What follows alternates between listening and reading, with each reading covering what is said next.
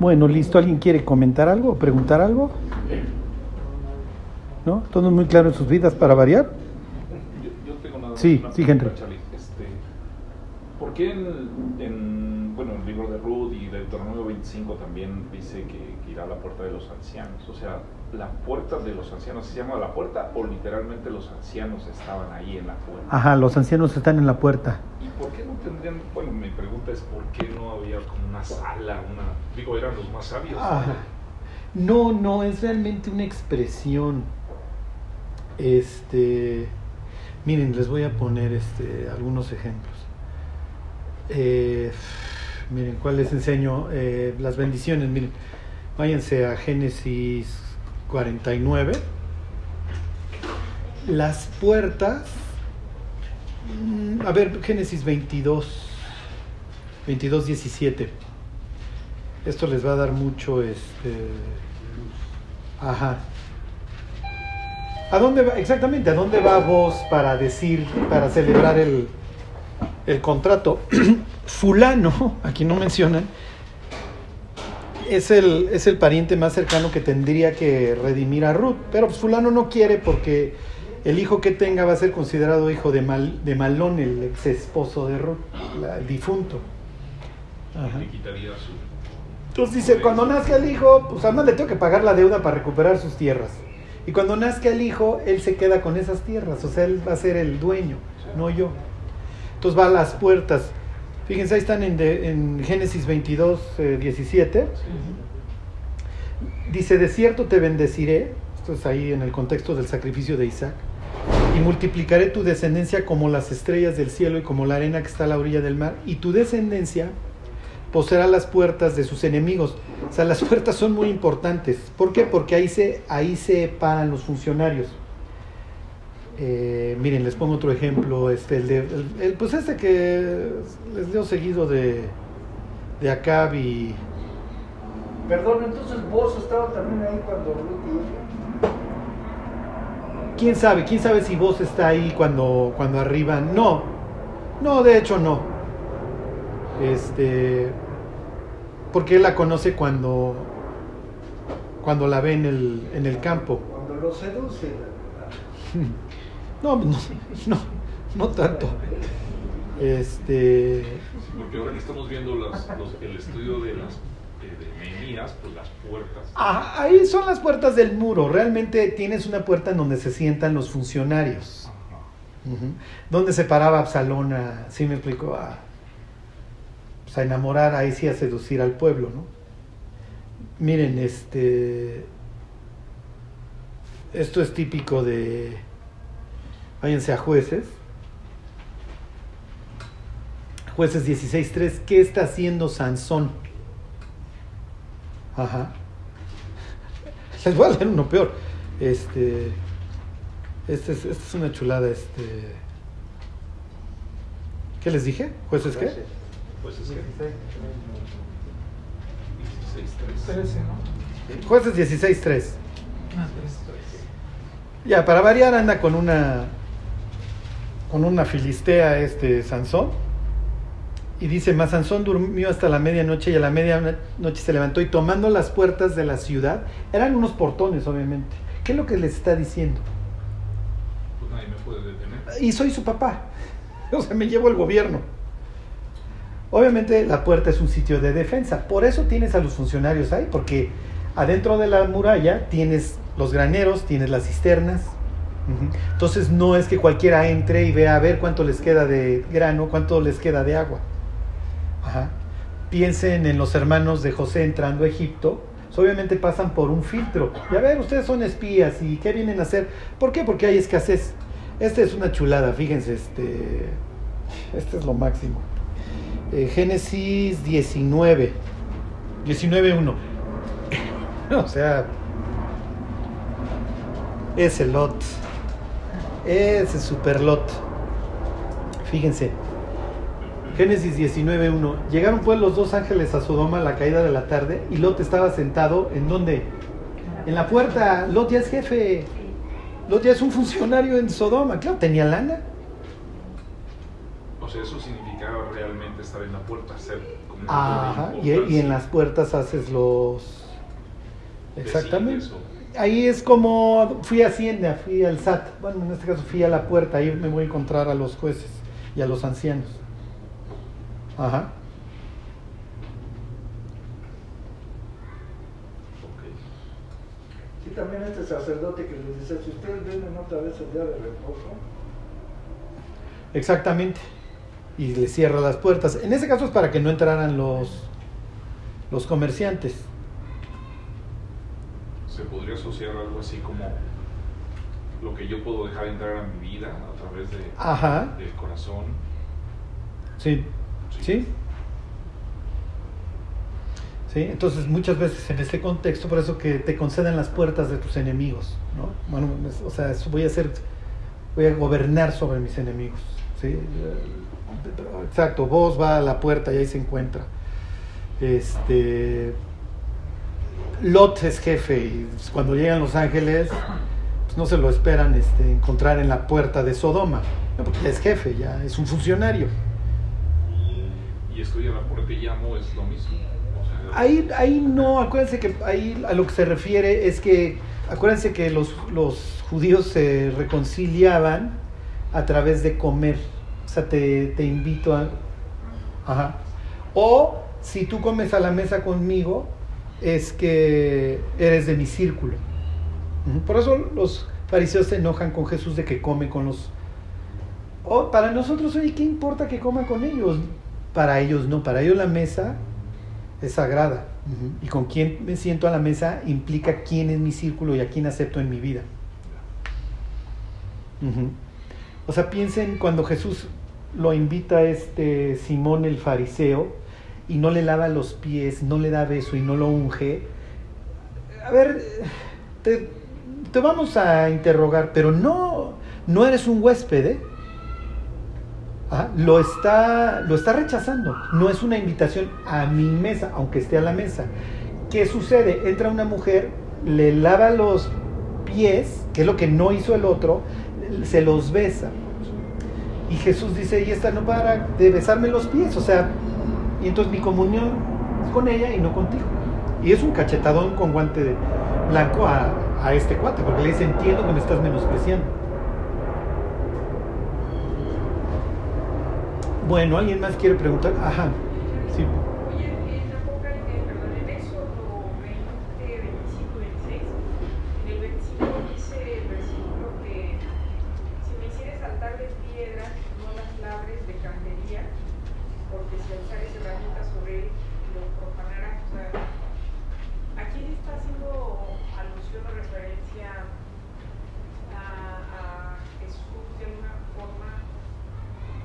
eh, que no habría que usar herramientas para el altar o tiene que ver porque es libro si es porque los ángeles enseñaron a utilizar las herramientas a- Bueno, es que a estas alturas del partido igual y sí. Realmente ahí, ¿cómo les diré? La idea es que Dios está de alguna forma como... No, no, quiero decir previniendo como... Pero bueno, sí, previniendo que haya idolatría. Entonces, a ver, no... Ahí vas a, vamos a matar un animal y va a haber muerte, entonces no quiero que lo adornes. No, no es para que lo adornes. ¿Sí me explico? O sea, no... O sea, es como, como, a ver, me voy a poner una cruz con diamantes y diría Dios, oye, pues es que eso es un instrumento de ejecución. Sí me explico, no es para que lo adornes, o sea, no... ¿Por qué? ¿Cuál va a ser la tendencia? Pues entonces empiezo a adorar al altar. Entonces, no, quiero algo muy sencillito, ¿sí? Ahora sí que vamos a hacerlo minimalista. Y, y luego el 26 no, no entendí ese versículo dice no subirás por gradas a mi altar Entonces, está refiriéndose al No, no, no, no vas a estar por encima. Sí, no vas a estar por encima. Lo que pasa es que, miren, esto se presta mucho a confusión. Porque si ustedes se fijan, el, el tabernáculo es muy sencillo. Y tienen, tiene muy pocos instrumentos, o muy, o muy poco mobiliario.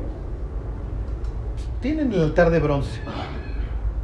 Entran y a la izquierda estaría este, el candelabro De oro está bien, porque además ya, entraste al, al lugar santo, ¿no?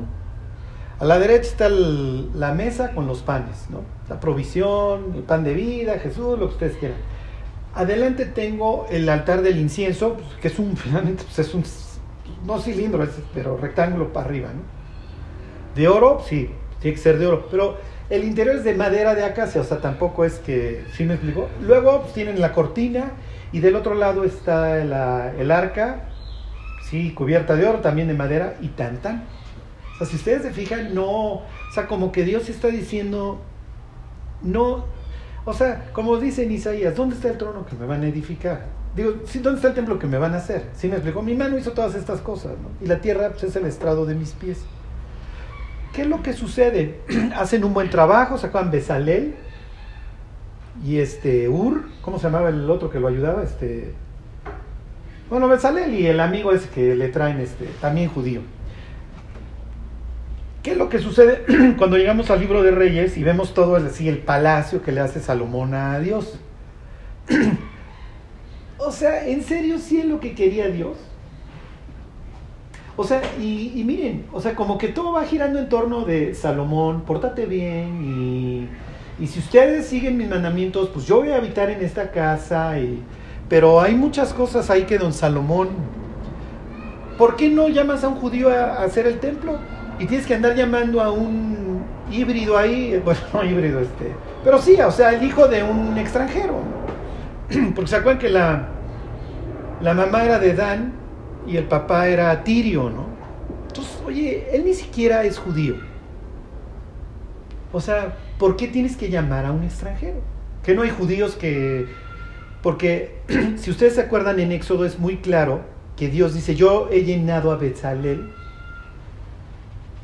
De espíritu. de, de espíritu, en toda sabiduría para hacer diseños y trabajos y etcétera. Y luego te hablan de este Irán, de este cuate que se traen, que, que sabe, pero no es la misma idea de que está lleno del Espíritu Santo. ¿Sí me explicó? Bezalel quiere decir bajo la sombra de Dios o en la sombra. Literalmente eso quiere decir.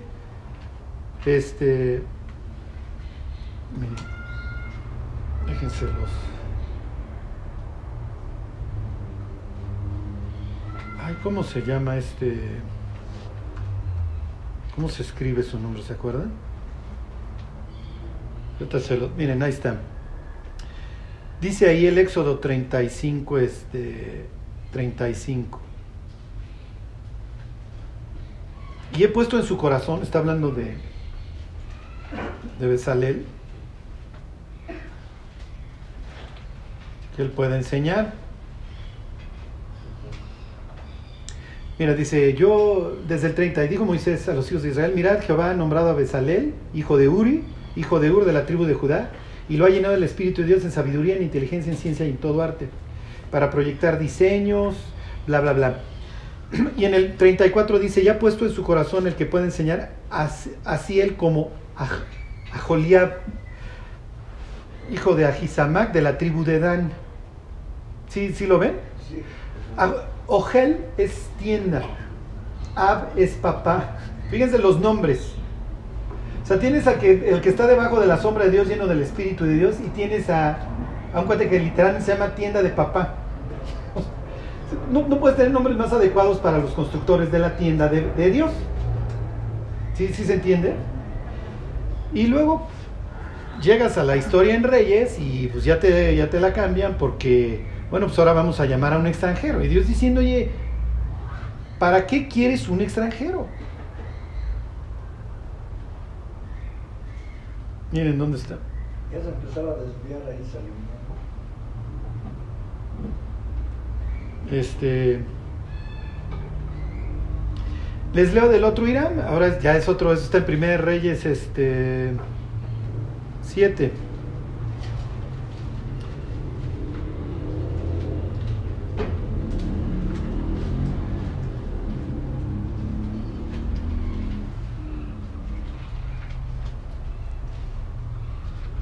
Dice el 7.14, y envió el rey Salomón e hizo venir de Tiro a Hiram, hijo de una viuda de la tribu de Neftalí.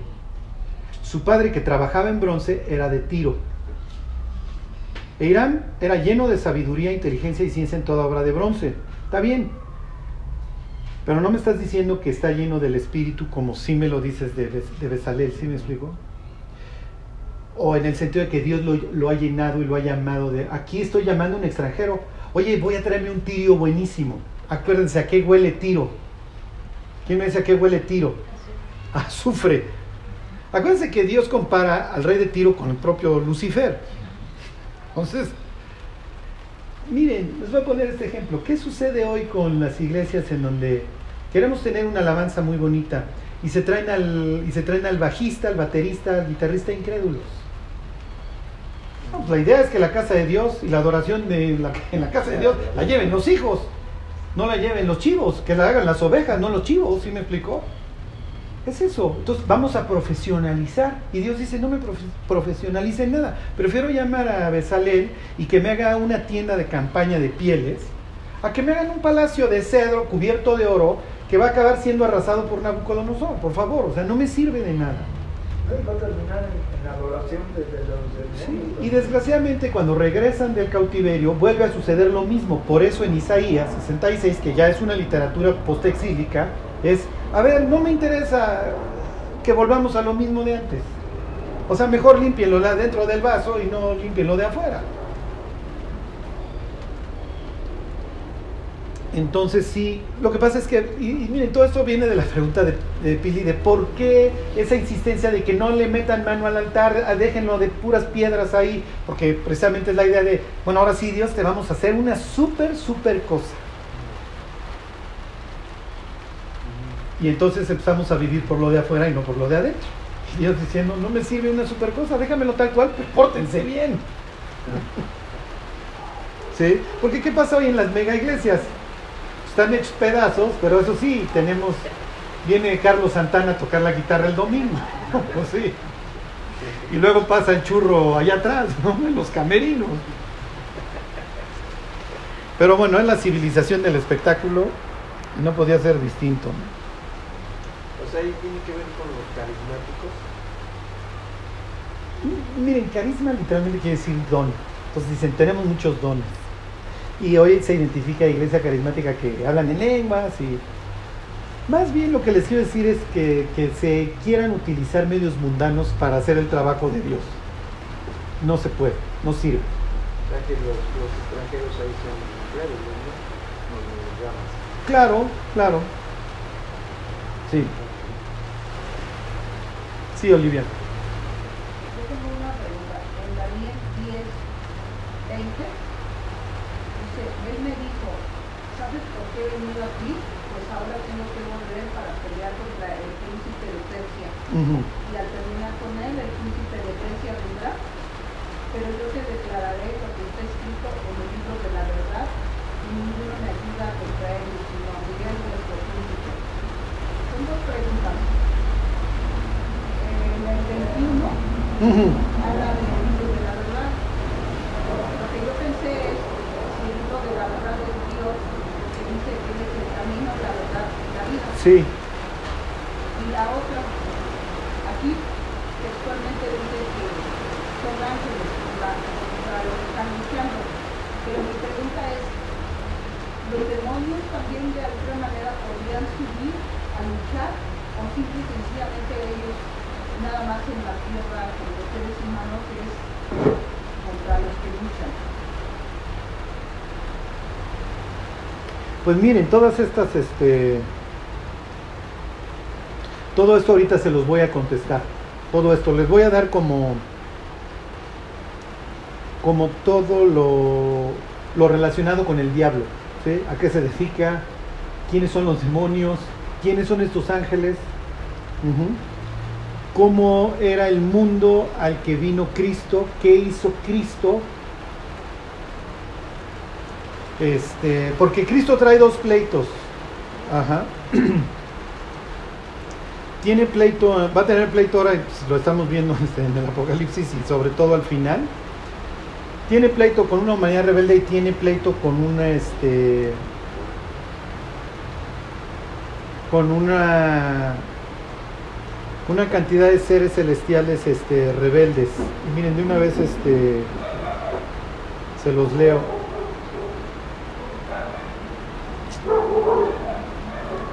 Ay, este, miren, vayan a Isaías.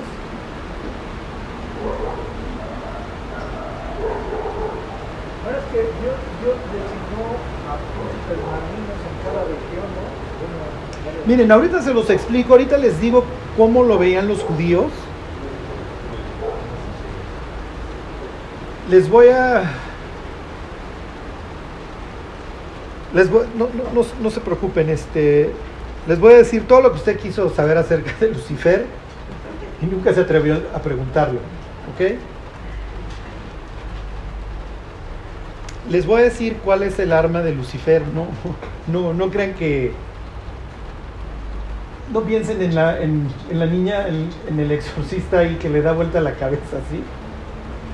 Que le urge un quiropráctico a la pobre. Fíjense,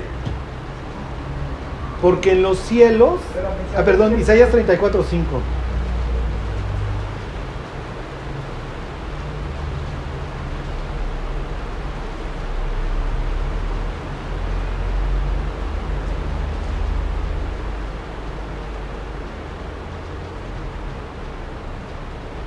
Porque en los cielos embriagará mi espada, ¿ya vieron?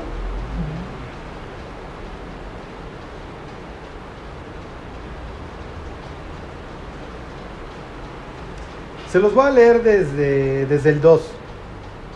Dice, porque Jehová está airado contra las naciones e indignado contra todo el ejército de ellas, las destruirá y las entregará al matadero. O sea, eventualmente se va a dar la reunión esta de Apocalipsis 16, en donde desciende Dios y descienden los ejércitos del mundo.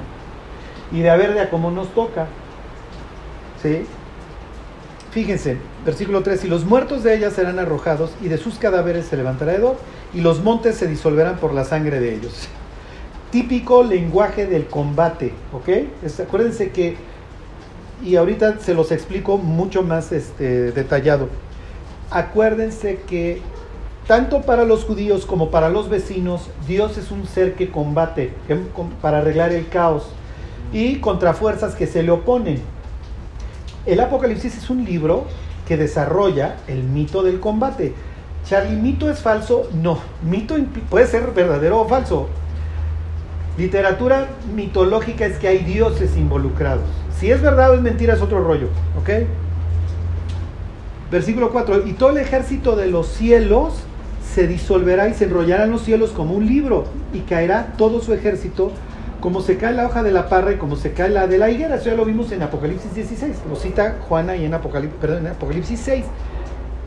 ¿Qué es lo que sucede? Se enrolla el cielo, caen las estrellas. Acuérdense que esta idea de que caen las estrellas, están cayendo los ángeles. Versículo 5, ¿por qué? Porque en los cielos embriagará mi espada, he aquí descenderá sobre Edom en juicio y sobre el pueblo de mi anatema. Ok, Edom aquí está apareciendo como un pueblo que, que lo era, hostil al pueblo de Israel y hostil a Dios. Entonces tienen dos batallas, una en el plano celestial, porque ahí dice Dios, se va a embriagar mi espada, ¿dónde? En los cielos y en la tierra, o sea, tengo dos. Lo que pasa que en Armagedón tenemos una, una reunión de ejércitos, no solamente humanos, sino también celestiales. ¿Ok? Y ya lo veremos en Apocalipsis 16 como la bestia, el dragón y el falso profeta son los que arman la guerra de Armagedón. Pues saben, ahí viene Dios y nos vamos a dar con todo. Bueno, entonces, pero no, no se asusten, todo esto se los voy a explicar. A ver, ¿cómo se los explico? Ya estoy así como el zancudo en, el, en la playa nudista, que sabe lo que tiene que hacer, pero no sabe por dónde empezar. ¿no? Este, se los, a ver si no los confundo más. Cuando un judío se moría, ¿a dónde se iba? Al sepulcro. Al, Ok, bien, muy bien. Inciso A, al seno de Abraham. Ok. Inciso B, dice Fernando, al sepulcro. A dormir. Ah, caray, ya vamos en el D. Este... ok. No, miren, inciso A al seno de Abraham, inciso B al sepulcro, inciso C al Seol,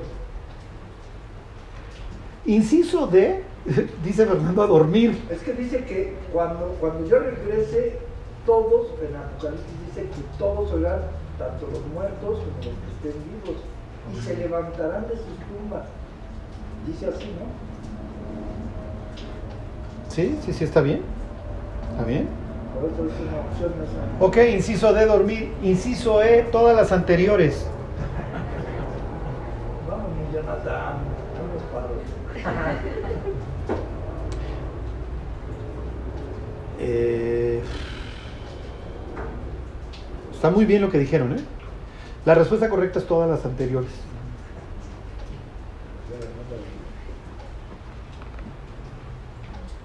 Y no. Y no, y no, y no. Este. Sí y no. Mm, váyanse al Salmo 28. Lo que. 28.1. Si yo soy David, me muero, ¿a dónde me voy?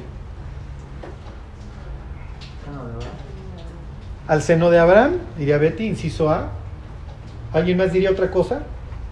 ¿Tú te mantendrías en el Seol, Henry? ¿O, o ya te vas al seno de Abraham? ¿O dices, pues, no, no se digo, vale? David también tenía sus cositas. O sea, me temo que David ya perdió su salvación. ¿Ok?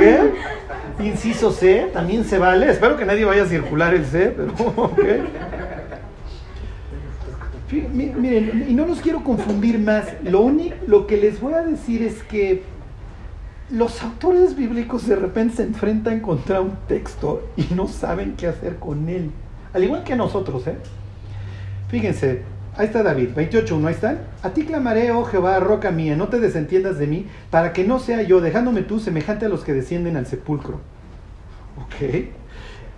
David, eventualmente vas a acabar en un sepulcro.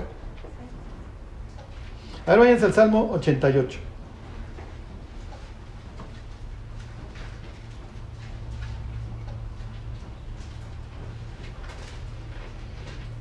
Esto es donde, pues obviamente, nadie nos queremos, nadie nos queremos encontrar, ¿ok? En este contexto, este contexto no es, no es de lo más agradable.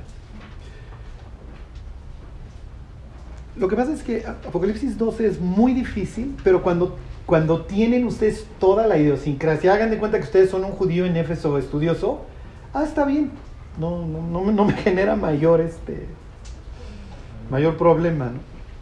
Bueno, dice David, este, versículo 3, a ver, a ver, este está bueno. Porque mi alma está hastiada de males y mi vida cercana al Seol. ¿El sol es bueno o malo? Ok, ahorita lo vemos. Versículo 4. Soy contado entre los que descienden al sepulcro. Ok. Soy como hombre sin fuerza.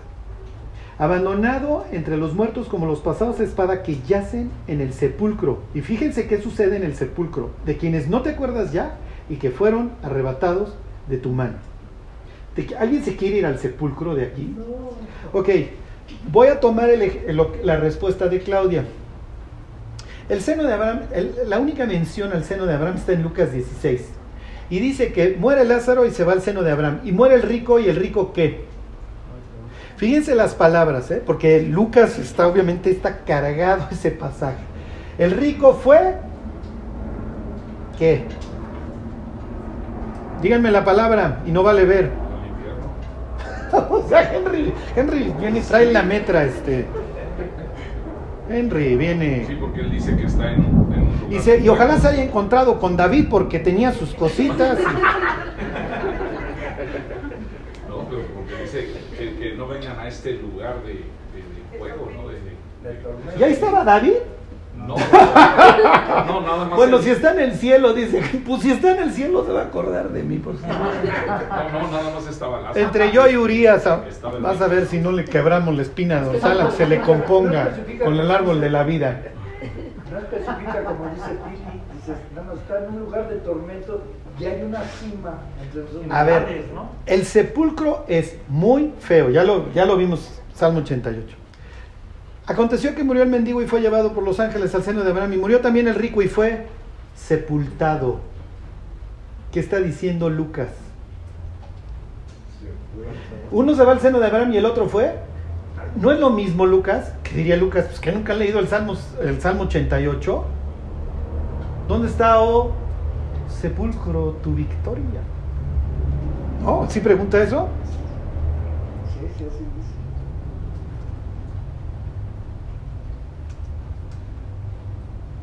Ya los voy a confundir más. No, no, ya me Pero- volví pero loco. Entonces el Seol, el Seol también es el infierno, bueno, así le tienen algunos pasajes.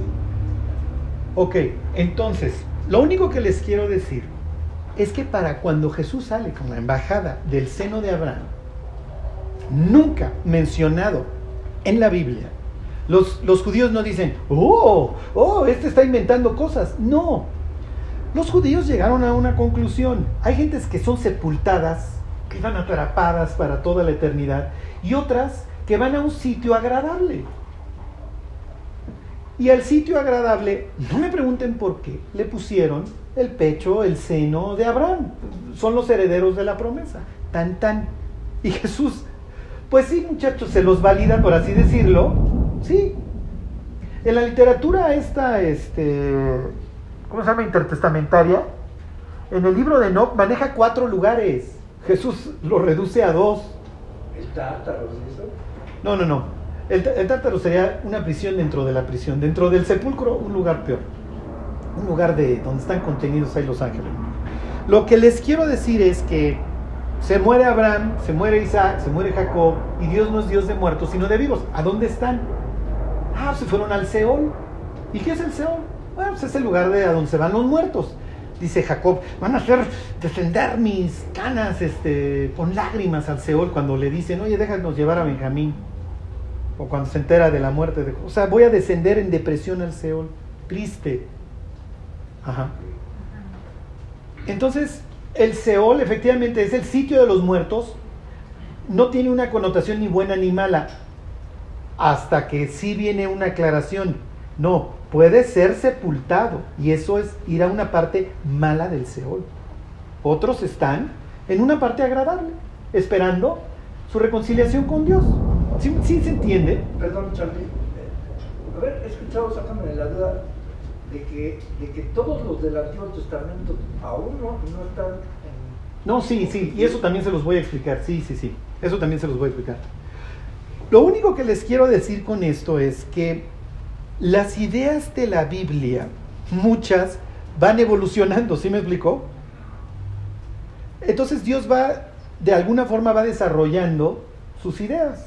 Cuando llegamos a Lucas 16, pues ya se nos hace muy fácil todo esto de, ah, mira, los del sepulcro, malo, qué feo eso de, de que ya Dios te, olvi- te olvida y ahí nadie se acuerda de ti. Entonces esos están en el sepulcro y efectivamente este fue sepultado, va cargada esa expresión. Y el otro se fue al seno de Abraham. Entonces uno está en un lugar de tormento y el otro en un sitio agradable, de consuelo. Y entonces le dice, le explica a Abraham, mira, ni tú puedes pasar de acá, ni nosotros para allá, y estamos separados por este acantilado para siempre, ¿no? Pero Jesús ya está dando toda un- una cuestión total y perfectamente sencilla y elaborada. Tan tan, así es. Y muchachos, a ver, le dice al, delincuente que está a su lado, al- al sedicioso, hoy va a estar conmigo en dónde? En el paraíso. Entonces ya vas a descender conmigo al Seol. En tres días, en tres días, pues va a estar poquito, mi cuate, porque en tres días te vas para el cielo. Ya, se va a abrir el cielo y vamos a poder habitar este, en el monte de Sion. Pero Jesús, pues sí, no, no es que es un acceso directo al cielo, se va al Seol, ahí permanece tres días, resucita, y luego viene María Magdalena, Jesús, espérate, quédate un rato. No, espérate, no, si voy camino al cielo, no, no creas que vengo a hacer escala de dos horas, no, o sea, o sea, sí, sí, sí, o sea, tengo que ir a mostrar las marcas y que, y que se abra las puertas del cielo. Bueno, y es por eso es que se ven a los del Antiguo Testamento ahí este, pululando en Jerusalén. Hicieron la misma escala. Lo único que yo les quise transmitir con esto es que ustedes vean cómo, eh, pues de repente llegamos a la Biblia y los que se mueren, ¿a dónde se van? Con el Nuevo Testamento ya es bien fácil, pues ya tenemos toda la revelación completa.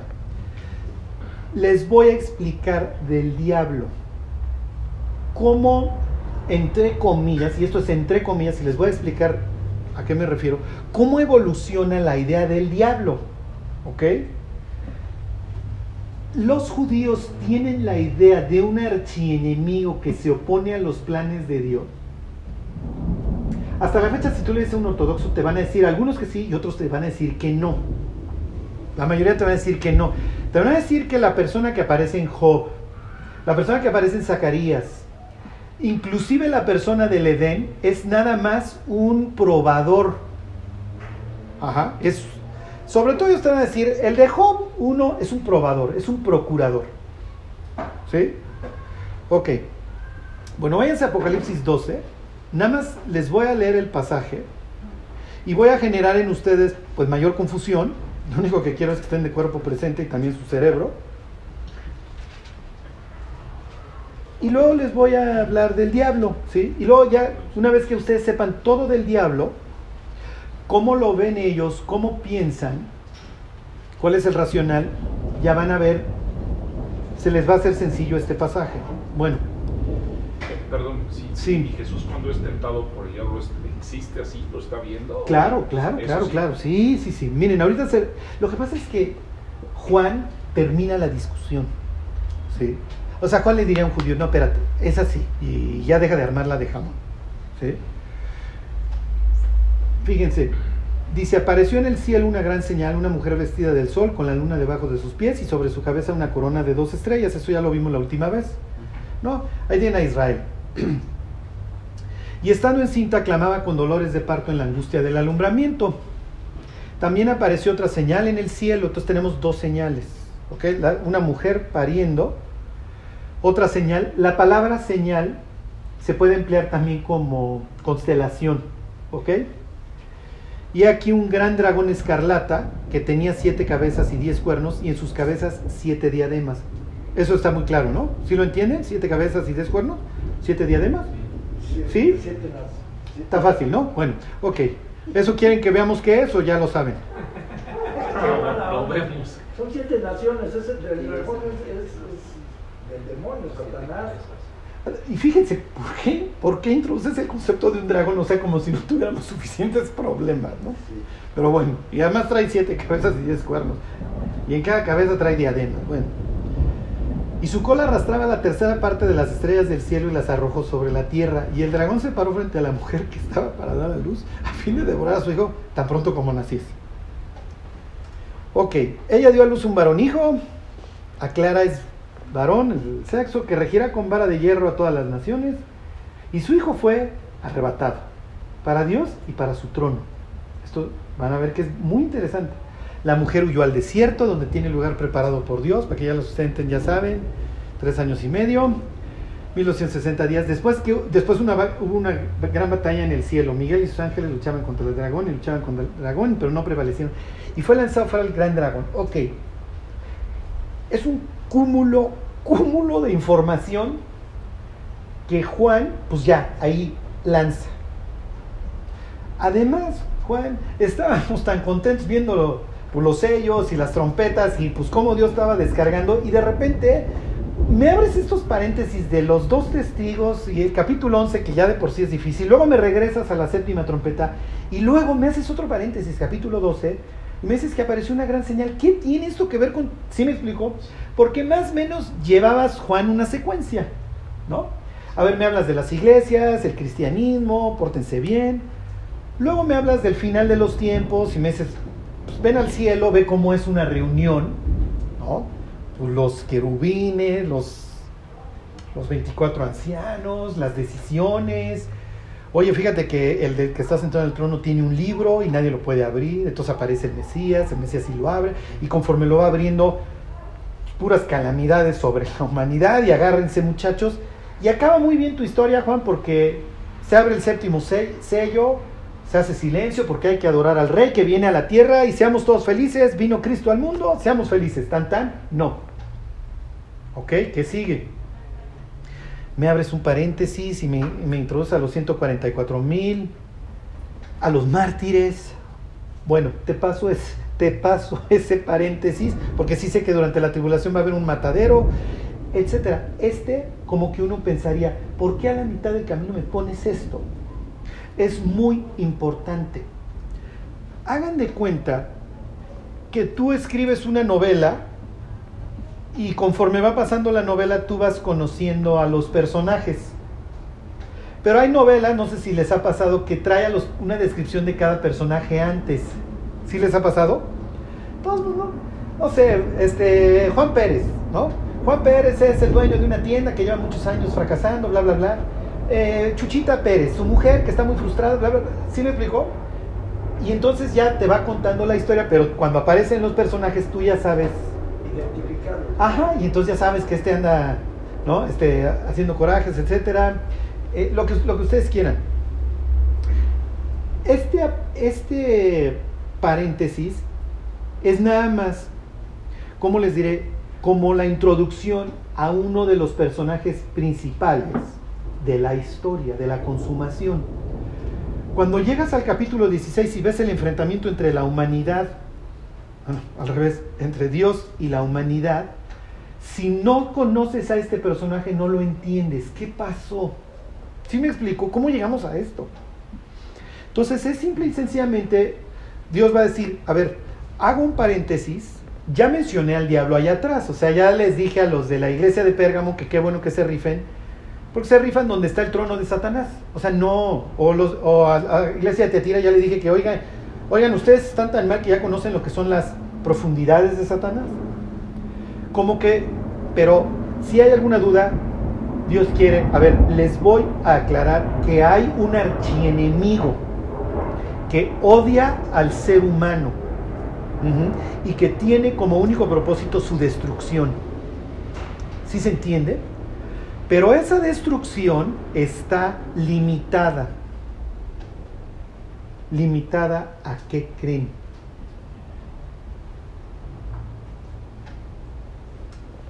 O sea, su físico nada más.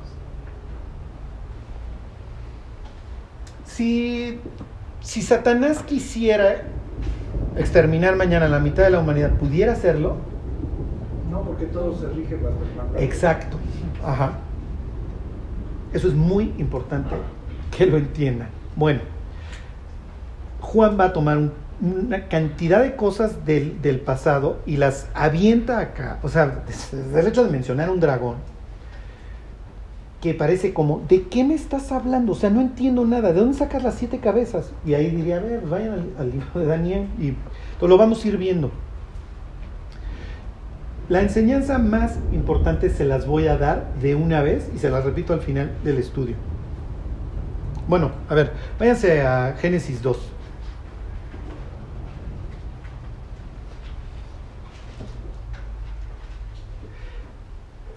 Si se, si se llevan esto, ya. Si se llevan lo que yo les voy a decir, ya la hicimos.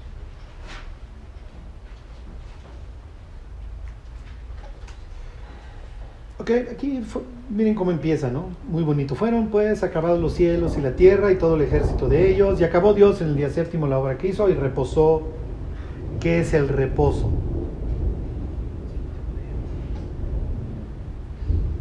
¿Qué es el reposo? El trabajar para Dios, ¿no? No, fue al revés. Descansar. Exacto, descansar. ¿Y qué? Algunos no han, no han entrado en su reposo, dice ahí la carta a los Hebreos capítulo 2. Miren bien, porque algunos no entran. ¿Y quiénes son los que no entraron en su reposo? Sino aquellos que quedaron tendidos en él. Los desobedientes. Ajá.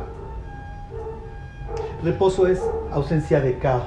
No es que Dios agarró una hamaca y una limonada. No, ya. Ya eso ya, se acabó el caos, ya. Los cielos, la tierra, todo está muy bien. ¿No? Y entonces bendigo el séptimo día, diría Dios, ya bendije el séptimo día, es día de reposo. ¿Ok? Todo es muy, este, todo es muy feliz, Edén quiere decir delicia, etcétera, ¿no? Fíjense, versículo 16. Y mandó Jehová a Dios al hombre diciendo, de todo, ¿se acuerdan? De todo. De todo árbol del huerto podrás comer, Mas del árbol del conocimiento del bien y del mal no comerás, porque el día que de él comieres, y aclara, ciertamente morirás. No te estoy vacilando, este, Adán. O sea, no es juego. Si comes eso, te vas a morir. Bueno, denle la vuelta al capítulo 3. Pero la serpiente, acuérdense que esta palabra puede ser también encantador. Pero la serpiente, grábense esta palabra porque nos la vamos a encontrar más adelante, era astuta. La palabra es artero, más que todos los animales del campo que Jehová Dios había hecho. La cual dijo a la mujer, con que Dios os ha dicho, no comáis de todo, es exactamente el mandamiento contrario, ¿eh? de todo árbol del huerto. Y la mujer respondió a la serpiente, ¿se acuerdan? Ya se olvidó del todo, su libertad se la, se la convirtió en una celda. Del fruto de los árboles del huerto podemos comer, a Dios la palabra todo. Pero del fruto del árbol que está en medio del huerto, dijo Dios, no comeréis de él ni le tocaréis. Entonces ya, reduzco mi libertad y amplío mi prohibición, porque la prohibición nunca abarcaba tocar. Entonces de repente Eva ve al paraíso como una celda. Eva, te invitamos a ciertas regiones de la Ciudad de México, del Distrito Federal. ¿Sí? Y tú quejándote del paraíso. Versículo 4, la serpiente dijo a la mujer, no morirás. Justo lo contrario. Y esta es la enseñanza que nos tenemos que llevar. Si tú le dices las mentiras adecuadas al ser humano, el ser humano se va a autodestruir. O dicho de otra forma, el ser humano se va a encargar de su autodestrucción si le dices las mentiras correctas. El diablo no puede salir nomás a matar a quien quiera todos los días. O sea, tú puedes salir a matar a Adán, a Adán y a Eva. Pero obviamente el diablo, el diablo está pendiente. A ver, ¿cómo los mato? La única forma que tengo de destruir, de matarlos, porque la única forma en la que estos mueren es comiendo de eso. Entonces lo que tengo que hacer es que coman de eso. Es lo único que tengo que hacer. Y eso es lo que hago. Entonces no los mato, pero los llevo a que se suiciden. Y, y estos, bueno, ni tardos ni perezosos, se suicidan. Vean hoy a la humanidad. O sea, ok, yo no puedo generar la cantidad de muertes que me gustaría, diría el diablo, pero yo le voy a buscar. Y voy a hacer que la gente lo, sea el mismo el que lo, ¿sí me explicó? El que lo busque, el que lo, el que lo quiera. Entonces, piensen en los expendios de vino, cómo les fue durante la pandemia. Sí, o sea, hubieron negocios que se murieron y hubieron otros que florecieron. Como me decía un señor, me urge que abran los bares para dejar de chupar. Por lo menos, o sea, por lo menos extender, platicar con alguien, ¿no? O sea, entre Cuba y Cuba, pues echarme 20 minutos de conversación. Entonces, ¿cuál es el arma del, ser, del diablo? La mentira. La mentira.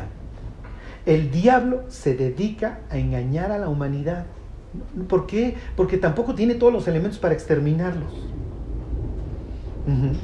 Entonces, a ver, nosotros somos Moisés y leemos este pasaje, pero la serpiente era astuta. Anda por aquí. Hay un ser astuto que, que Dios rebaja y le dice, vas a ser un animal rastrero. ¿Sí me explico? A ver, Moisés, ¿tú qué concepto tienes de esto? A ver, váyanse a Job capítulo 1.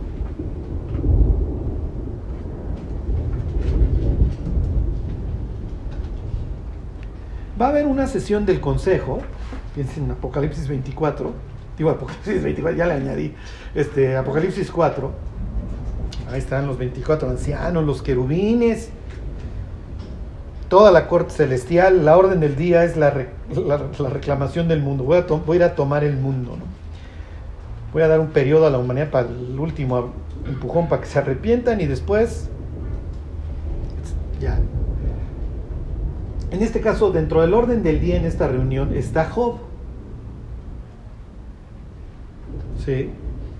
Dice versículo 6, 1.6. Un día vinieron a, presentarse delante de Jehová los hijos de Dios, entre los cuales vino también Satanás. Y dijo Jehová a Satanás, ¿de dónde vienes? Respondiendo Satanás a Jehová, dijo de rodear la tierra y andar por ella. Este es el mismo de Génesis 3. Inciso A, muy bien, yo creo que sí. ¿Alguien tiene alguna opinión distinta?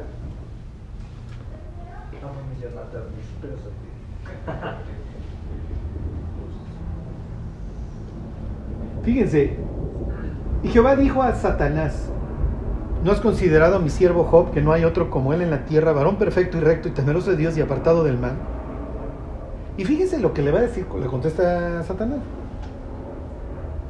Este, respondió Satanás a Jehová, ¿acaso teme Job Dios de balde? No le ha acercado alrededor a él y a su casa a todo lo que tiene, al trabajo de sus manos has dado bendición, por tanto, sus bienes han aventado sobre la tierra. Pero extiende ahora tu mano y toca lo que tiene y verás si no blasfema contigo en tu cara. ¿Qué le está diciendo el Satán. Lo estás usando, ¿no? Para que diga, ay, Pues lo está tienes llenos de bendiciones. También dice que como, como todos este, pues, tienen sus puntos débiles. Pero ¿qué, está, qué, qué- qué le está diciendo acerca de Job? Quítale tu protección. Que, que es un hombre fiel porque, porque lo ha llenado de bendiciones. Porque es un convenenciero. Es un convenencierote. ¿Sí? Y entonces, ¿y qué le dice? Pero tócalo y vas a ver si no te dice de groserías en la cara, ¿eh? Porque este tipo es un convenenciero. Este es Lucifer, este es el que está parado ahí frente a la mujer que está a punto de dar a luz. ¿O es un procurador? Es un ministerio público que va y dice, oigan, este señor, este Job, pues, quiere quedar bien con el jefe, pero a mí me consta que este cuate es un convenenciero. O algo más, más, más justo, vamos a decir, más, más leal. Oye, fulano robó y tengo las pruebas y este señor tiene que pagar lo que robó. Y yo soy el procurador. Bueno, pues es el acusador, es el mismo, para mí el. La palabra tal cual se las digo es adversario. Ahorita vamos a ver unos pasajes donde se utiliza la misma palabra. Esta palabra se emplea para Dios. Aunque ustedes no lo crean. Les voy a decir ¿Cuál acusador? Satán, Satán, tal cual. Les voy a decir, se los voy a traducir literalmente. Un día vinieron a presentarse delante de Jehová, versículo 6, los hijos de Dios, entre los cuales también vino el adversario. Y dijo el adversario, el artículo, él, el adversario, o la niña, o el auto, en hebreo es ja. Este Ja Mejonit, el auto, ¿sí? Este Ja Yele del niño, el niño.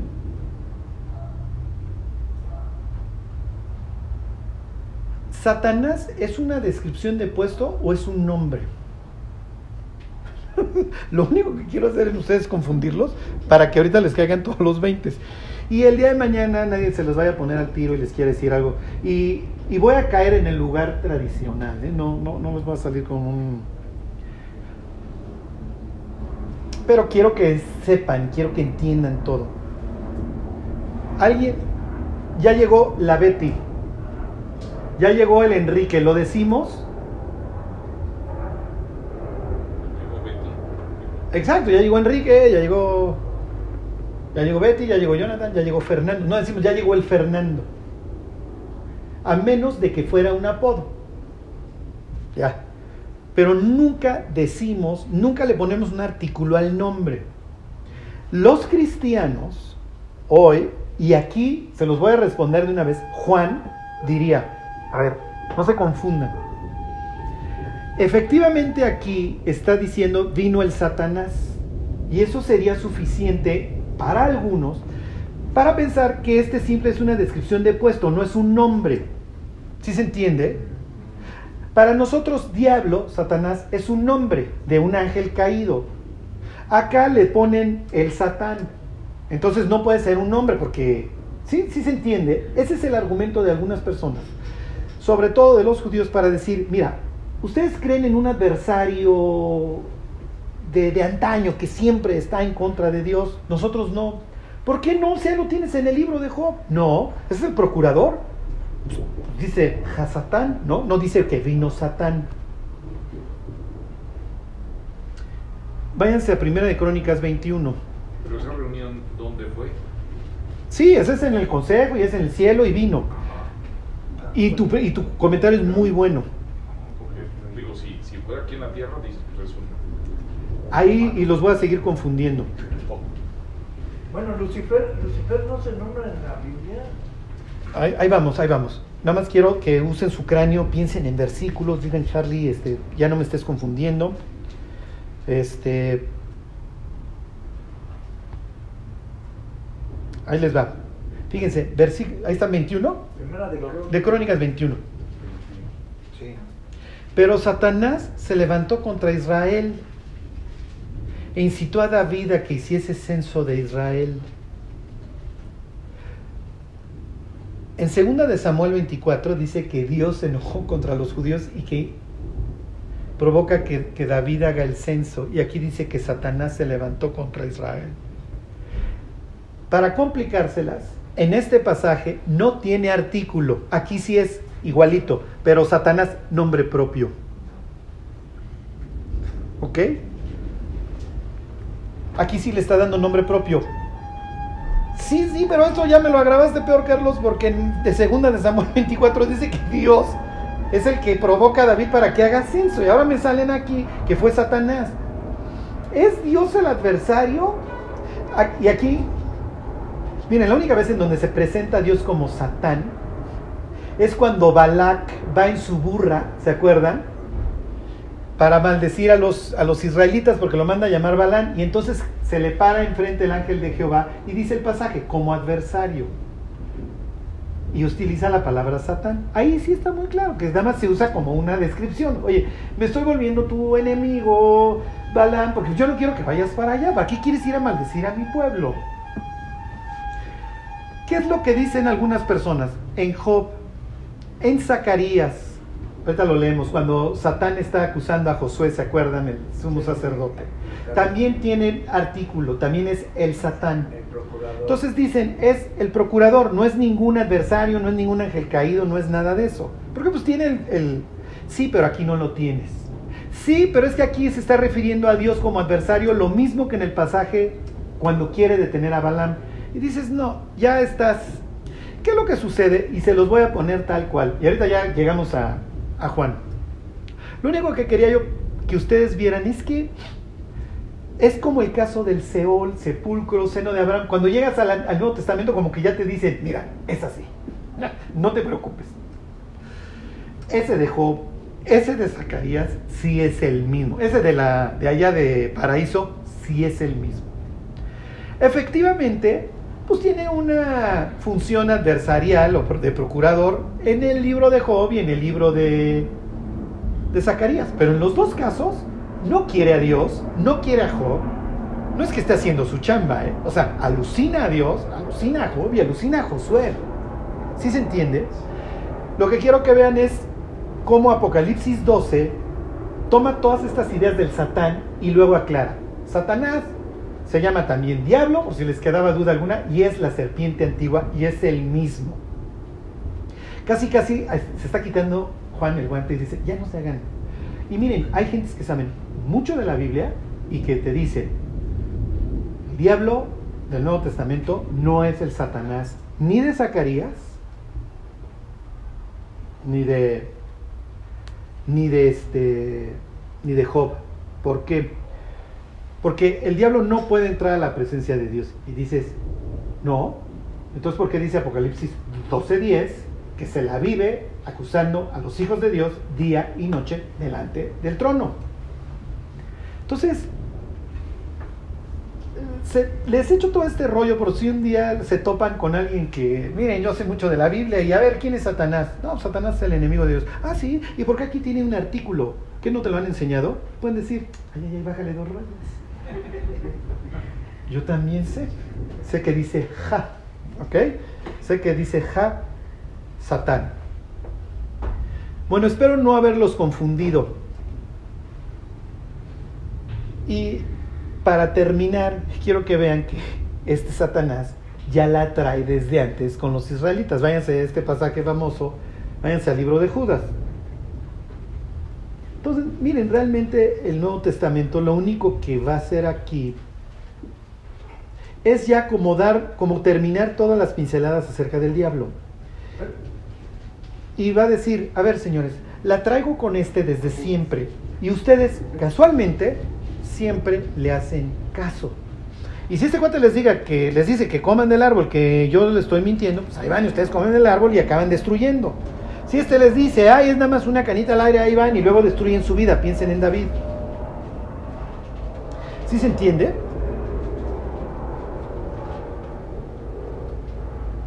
Fíjense, versículo 9, ahí están, Judas 9, y aquí viene otro personaje de Apocalipsis 12.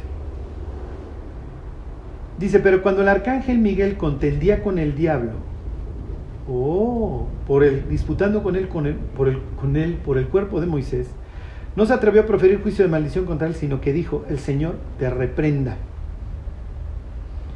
Misma expresión que usa Jesús en Zacarías, bueno, el ángel de Jehová, Jehová te reprenda, Jehová te reprenda. A ver, si es un procurador que está haciendo su trabajo, ¿por qué el ángel de Jehová le dice que Dios lo va a reprender si está haciendo su chamba? ¿Sí se entiende? Entonces, miren, es ganas de realmente echarle una crema a los tacos, de, no, es que tiene artículo y por eso no puede ser un nombre propio. Sí, sí, pero en Primera Crónica no lo trae. Sí, sí, pero es que Dios está levantando como el adversario ahí. No es cierto. No es nada fuera de lo común que Dios y el diablo tengan un intercambio y, ay, veo a David muy crecidito, pues órale, dale chance que haga un censo. Lo mismo sucede en el caso de Job. El que acaba, ¿cómo les diré?, dañando a Job es el diablo, con permiso de Dios. El que acaba empujando, eventualmente, que haga el censo, el que empuja a David a que ya confíe en sus ejércitos, sino en Dios, es el diablo. Pero, ¿qué está implicando que, que Dios lo permite? Que él sí está viendo a David crecido, y entonces, oye, llega el diablo, ve, David es un farol. Pues sí, ándale, haz lo que quieras. Pues lo voy a incitar a que haga un censo. Pues haz lo que se te pegue la gana. Y, él, y Dios siempre va a ser el que al final tiene el control de todo. O sea, lo que haga el diablo, como diría Romanos 8:28, acaba para nuestro bien. Acaba para bien de Job, acaba para bien de David. Hernán Jebuseo va a dar su tierra para que ahí se haga el templo, luego Salomón va a hacer ahí el templo, etcétera, etcétera. Sí, porque además, por ejemplo, con Job, o sea, así como iba, pues nunca, nunca nos iba a, a asombrar y a decir, qué fidelidad de este tipo. O sea, si estaba rico siempre y tenía tantos hijos Sí. y. Y acuérdense que al final le duplica los bienes, este, nacen Penina y Gemima. y- Bueno, entonces, para resumirles, hay un ser que no la trae con Dios, ¿ok? Charlie, ¿cuándo se revela Lucifer? No les sé decir. Ya la, próxima semana estudiamos los pasajes que hablan del, de- de- del evento, de su rebelión, pero no dice cuándo. Miren, yo no me atrevería a decirles cuándo se reveló. Unos dicen que entre Génesis 1.1 y Génesis 1.2 porque hay caos. Igual y sí, igual y no. Igual y después de que crea al hombre se revela. Es lo que creen los musulmanes. Este, ¿Quiénes más traen eso? Algunos de esos de la literatura apócrifa dicen que no querían, que le dijo, a ver, este, sirvan al ser humano y que Lucifer dijo, yo no voy a andar sirviendo al humano. Al final de cuentas, pues, ideas, ¿no? Donde pues, la gente pues, le quiere dar un sentido, porque realmente cuando cae Lucifer no lo sabemos. Lo que sí nos queda claro es que no tiene unas intenciones con Adán y con Eva, y que tampoco la trae con Dios, al grado que Dios lo maldice. Vuelvo a lo mismo. Si la serpiente está haciendo su trabajo y casi casi le pagan por eso, y le dice Dios, a ver, vete a tentar a la mujer a ver si va a caer, si sí va a ser obediente o no, ¿para qué la maldice? ¿Sí me explicó? Porque sería, si el, si el Lucifer está haciendo la chamba que Dios quiere, que Dios le encargó, oye, pues gracias, qué bueno que ya vimos que esta chava chafeó y, y regrésate a tu oficina, ¿no? No es de regrésate a tu oficina, es maldito serás entre todas las bestias de la tierra y sobre tu pecho andarás y vas a comer polvo y de ella va a venir alguien que te va a, que te va es- este, a tronar la cabeza. O sea, no es que traigan una relación de cuates, ¿eh? ni que este ande haciendo su trabajo. Lo que este anda haciendo es viendo cómo destruye a los seres humanos. ¿Cómo destruyó a Adán y a Eva? ¿Cómo destruyó a, a Job? Este, ¿Cómo destruyó a Josué, hijo de Josadac? ¿Sí me explicó? ¿Cómo destruyó al, ser humano? Y si para eso tengo que hacerle todo un planteamiento a Dios, pues se lo hago. Pero no es que Lucifer, este, este Satán del Antiguo Testamento es uno distinto del diablo con el que habla Jesús. Era lo único que, que quería que se llevaran. Número uno. Número dos. Que salgan de aquí. ¿Qué vieron hoy? Que el diablo no es nomás de que ah, pues me, va, me va a producir lepra o cáncer. No. O sea, necesita pedir permiso para eso. Pero si Dios no me concede, lo que el diablo va a hacer es engañarme. Y en ese sentido el diablo es incorregible, no, no le interesa. Eh, y en un sentido el diablo es por parte de un ser humano, eh, ¿cómo les diré? Invencible. En el sentido que nosotros no podemos sentarnos y decir, a ver, vamos a echarnos un juego de ajedrez. No, no se puede. ¿sí? Este, bueno, regresense ya para terminar ahí a Apocalipsis 12. Y aquí está.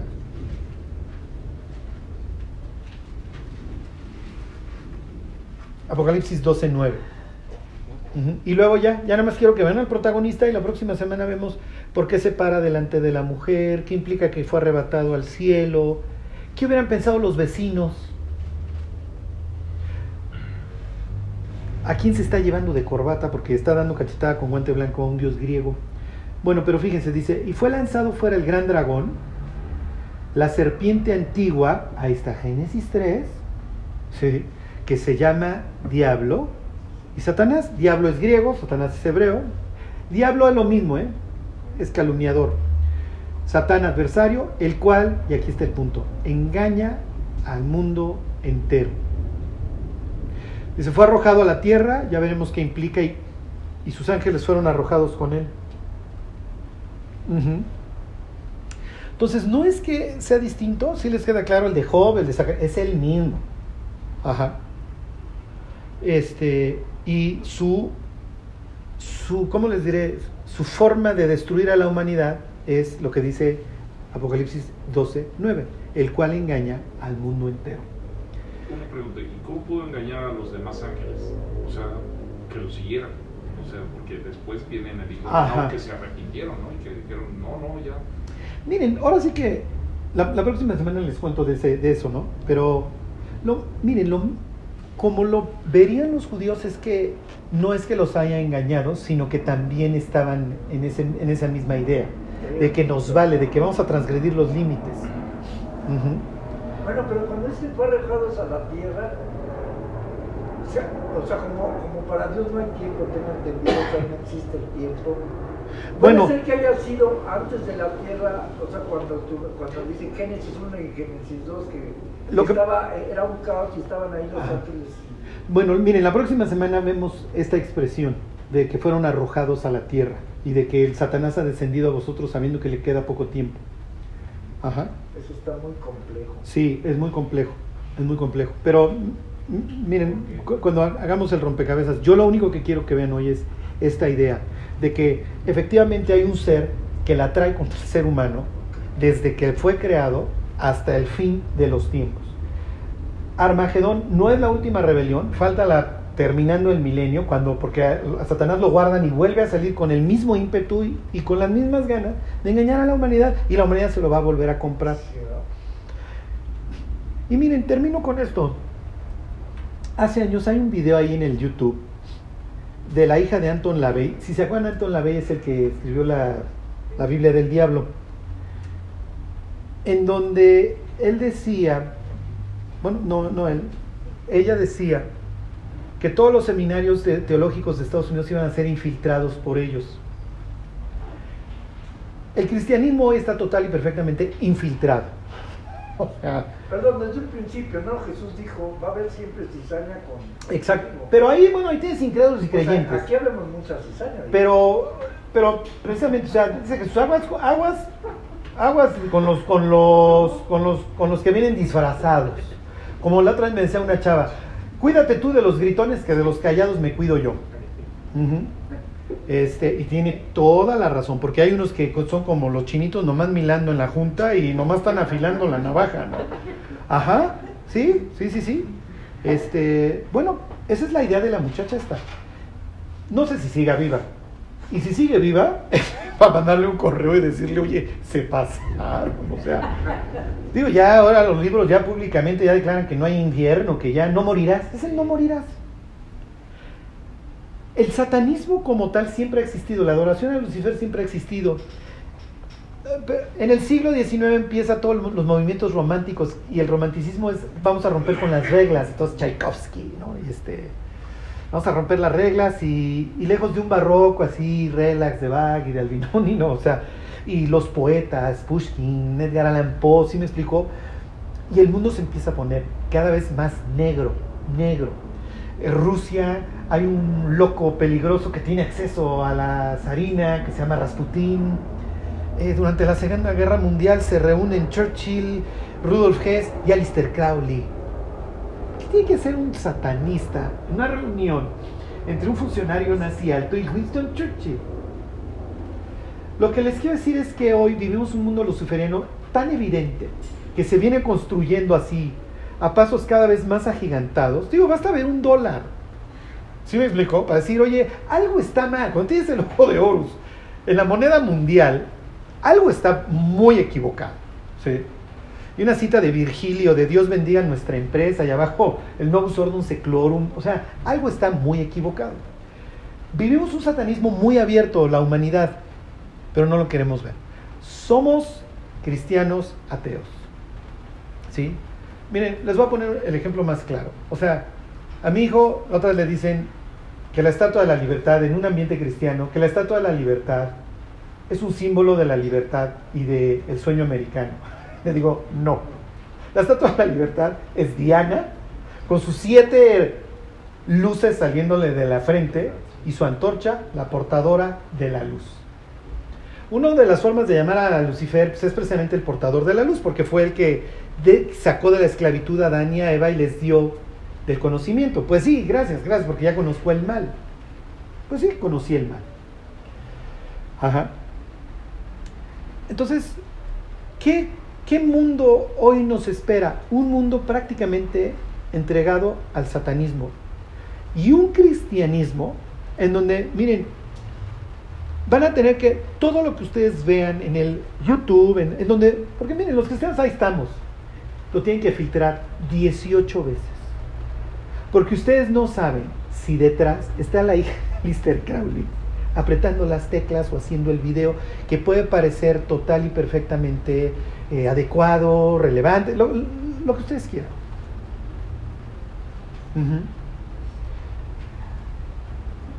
¿Por qué?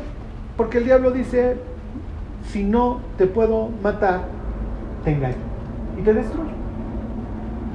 Y como le dijera don Pablo a Timoteo, ten cuidado de ti mismo y de la doctrina, porque haciendo esto te salvarás a ti mismo y a los que te oyeren. Porque si tú, Timoteo, empiezas a decir puras burradas, vas a destruir tu vida, por eso vas a salvarte. No es que se va a salvar del infierno, vamos, salvo Timoteo, pero vas a, a, a naufragar, voy, continúo con este lenguaje que usa Pablo ahí en Timoteo, vas a naufragar y los que te escuchen te los vas a llevar de corbata. Eso es lo peor. ¿Por qué anda disputando por el cuerpo de Moisés el diablo? Pues les digo, ya desde antes, ya ve, ya, la, o sea, de casta le viene al perro, ya se venían peleando desde antes. No es que fuera nomás un procurador. ¿Por qué quiere el cuerpo de Moisés? Porque mientras se pudre, pues todavía les funcionan las articulaciones y algunos kilómetros me dará y a ver a qué barranco o a qué ciudad malecita los llevo a estos. ¿Sí me explico? Para que los extermine. Y entonces, no, llega Miguel y dice, dejas ese, cuer ese cuerpo, ahí lo dejas mi cuate porque pues, no, no lo vas a andar empleando, ¿no? Perdón, sale una pregunta con lo que dijo este Enrique. Dice, bueno, cuando, cuando Satanás este, a, Jesús lo tienta, él no, él no estaba seguro que era, que era el Hijo de Dios, ¿no? Si no, no, no, no se mete en, en, ¿cómo se llama? En este Judas para que lo ponga, para que lo mate, porque entonces ya dijera, o sea, tenía duda, ¿no? O dudaba, yo creo, ¿no? Sí, tenía miren, eso lo vamos a ver con lujo de detalle. Sí es muy probable que Satanás salió a pescar. ¿Por qué?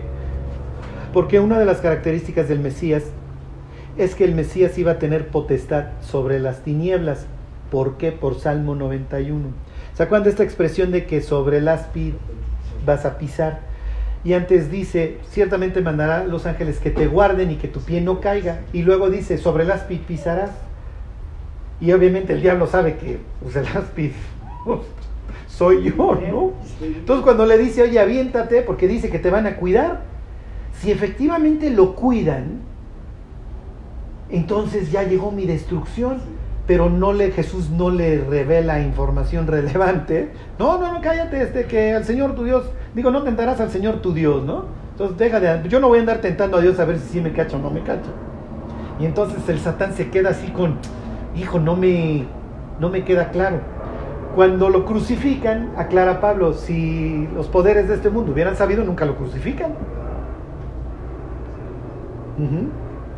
Bueno, van a ver que es muy interesante esta expresión de yo vi caer a Satanás como un rayo y todo su contexto, ¿ok? En la forma en la que ellos los entienden. Y luego viene esta, esta caída, también de la que habla este Apocalipsis 12. Pero hoy llévense esto, el diablo es el, es el de allá y es el que hoy está intentando ver cómo destruye el cristianismo, porque ese es su enemigo.